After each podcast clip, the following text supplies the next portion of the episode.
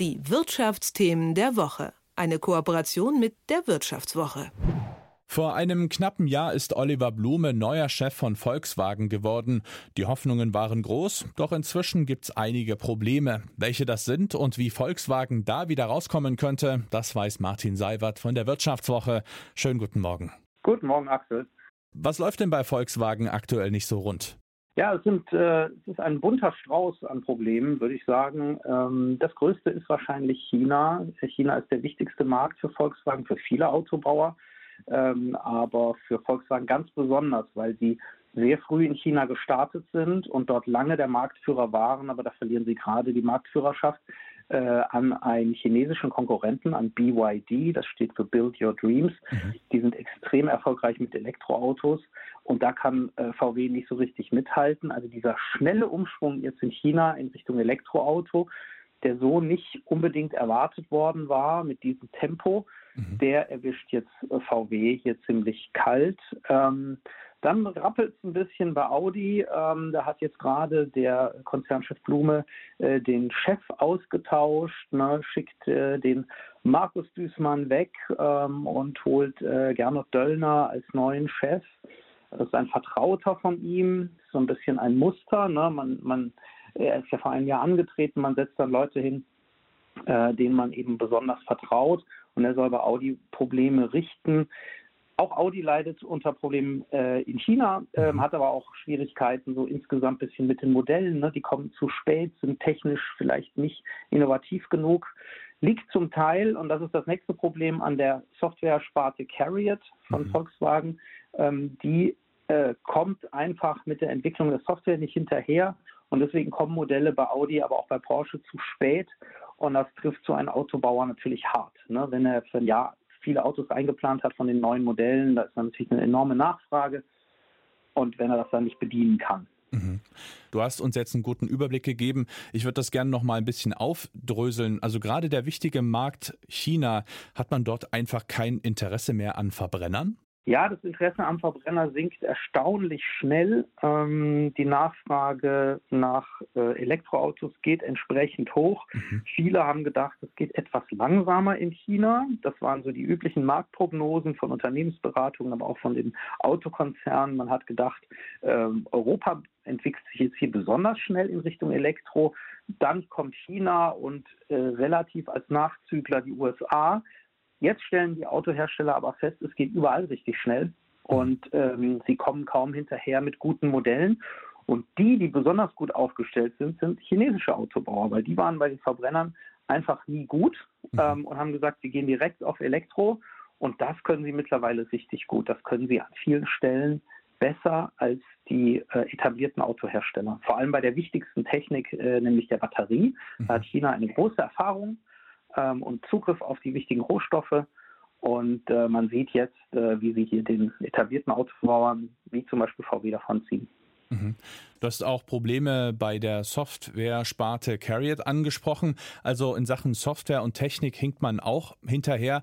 Liegt das da einfach daran, dass es sehr fehlerbehaftet ist oder hat man da einfach keine innovativen Ideen? Ja, es ist so nicht wirklich ein Steckenpferd ja der deutschen Autobauer, Softwareentwicklung. Ne? Mhm. Das ist eher woanders beheimatet. Äh, das wissen wir. Als erstes denkt man da immer an Silicon Valley in den USA, äh, die da sicherlich sehr, sehr gut sind. Was man jetzt auch zum Beispiel am autonomen Fahren sieht. Also für Autos, die selbst fahren, braucht man natürlich extrem hochentwickelte Software und IT. Und das können ja einfach besser als die europäischen äh, Autokonzerne. Ähm, aber äh, auch China ist sehr gut geworden im Bereich Software und äh, die Europäer hinken hier klar hinterher und Volkswagen ist hier ja vielleicht sogar einer, bei dem es am wenigsten rund läuft, weil sie mit einem sehr hohen Anspruch gestartet sind. Ähm, da muss man jetzt auch VW im Prinzip ähm, auch ein bisschen loben äh, oder in Schutz nehmen und sagen, ja gut, sie hatten eigentlich ein tolles Ziel, mhm. nämlich die Software selbst zu machen, also selbst ein Softwareunternehmen zu gründen, die Carriot, und dann das mit der Software selbst in den Griff zu bekommen. Aber das stellt sich halt als extrem schwierig heraus. Andere haben sich es etwas leichter gemacht und haben sich einfach äh, Softwareunternehmen äh, sozusagen in die Autos geholt und haben gesagt, da macht ihr das mal für uns, wir können das nicht. Also das klingt ja als Zwischenfazit so, dass man in einigen Bereichen ja einfach ein bisschen den technischen Fortschritt verschlafen hat. Liegt das vielleicht auch ein Stück weit am VW-Chef? Also der aktuelle VW-Chef Oliver Blume ähm, ist ja nun ja vor knapp einem Jahr, du hattest es erwähnt, äh, ist er angetreten. Ähm, jetzt kann man ihm das nicht alles sozusagen in die Schuhe schieben, mhm. äh, was da so passiert jetzt. Das sind meistens Dinge, die schon vor viel längerer Zeit im Prinzip eingeleitet worden sind. Ja, mhm. ähm, er, er muss sich jetzt daran messen lassen, wie er mit diesen Schwierigkeiten umgeht. Bislang hat er dann ja, so reagiert, wie man das sich vorstellt. Er hat halt auf die Dringlichkeit hingewiesen, er hat sich das alles angeguckt strategisch, er hat äh, neue Leute hingesetzt, sowohl bei Carriot als auch jetzt äh, bei Audi äh, und anderen Schlüsselpositionen. Man muss jetzt mal sehen, wie sich diese Maßnahmen auswirken. Aber das, was jetzt zum Teil als akuten Probleme da ist, das ist schon früher eingeleitet. Das würde also auch zum Teil auf das Konto seines Vorgängers gehen, Herbert Dies. Mhm. So, und jetzt will Volkswagen aber in Nordamerika so richtig angreifen und, die, und diesen Markt stärken. Warum ausgerechnet da?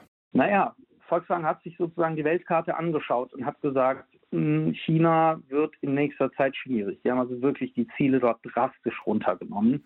Ähm, Millionen Autos, die sie pro Jahr verkaufen wollten, so in den, in den nächsten Jahren, haben sie rausgenommen aus ihren Plänen. Mhm. Ähm, da muss man erstmal konsolidieren und reparieren. Äh, Europa ist mh, mm, relativ unspannend. Da sind sie eigentlich ganz happy, wahrscheinlich, wenn sie so eine Art Stagnation schaffen beim Marktanteil, wenn ihnen jetzt nicht andere größere Marktanteile wegschnappen, zum Beispiel die Chinesen, mhm. sei an der Stelle äh, bemerkt. Und ja, was bleibt dann auf der Weltkarte noch übrig? Äh, dann landet man äh, bei Amerika, vor allem Nordamerika.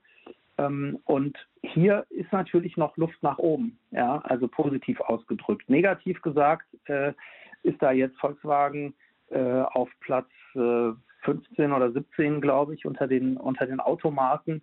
Ähm, äh, wenn man es positiv interpretieren will, kann man sagen, ähm, da kann man noch weiter hoch, ne? weil andere Autobauer, die so groß sind eigentlich weltweit äh, und so professionell wie Volkswagen, zum Beispiel Toyota, sind da in den USA viel weiter oben. Ne? Toyota ist auf dem dritten Platz und äh, natürlich sind die US-Autobauer da führend im Heimatmarkt.